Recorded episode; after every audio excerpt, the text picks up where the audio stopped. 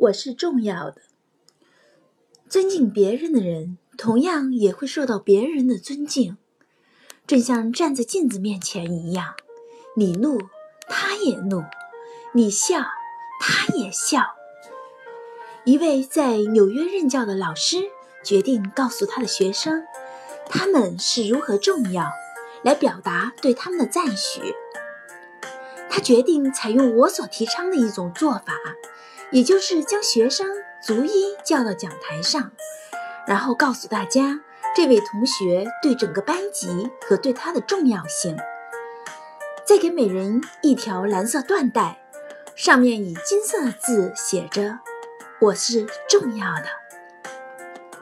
之后，那位老师想做一个班上的研究计划。来看看这样的行动对一个社区会造成什么样的冲击。他给每个学生三个缎带别针，教他们出去给别人相同的感谢仪式，然后观察所产生的结果。一个星期后回到班级报告。班上一个男同学到邻近的公司去找一位年轻的主管，因他曾经指导他完成生活规划。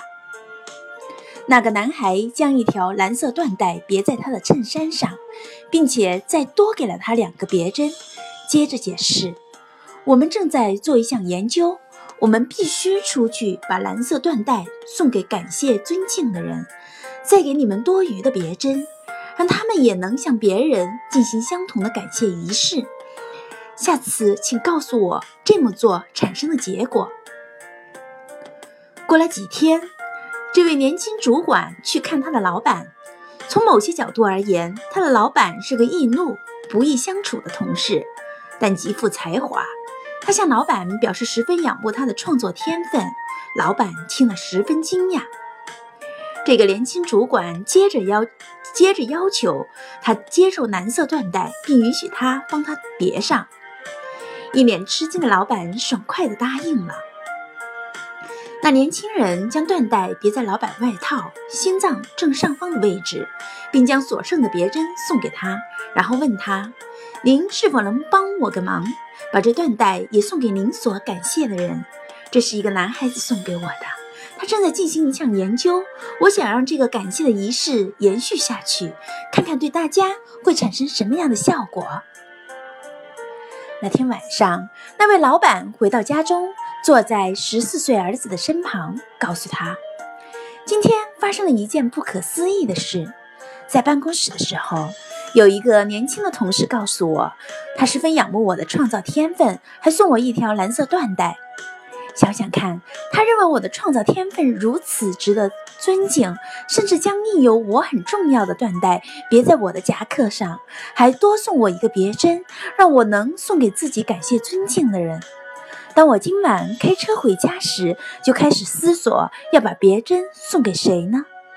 我想到了你，你就是我要感谢的人。这些日子以来，我回到家里并没有花许多精力来照顾你、陪你，我真是感到惭惭愧。有时我会因你的学习成绩不够好，房间太过脏乱而对你大吼大叫，但今晚我只想坐在这儿。让你知道你对我有多重要。除了你妈妈之外，你是我一生中最重要的人。好孩子，我爱你。他的孩子听了十分惊讶，他开始呜咽啜泣，最后哭得无法自制，身体一直颤抖。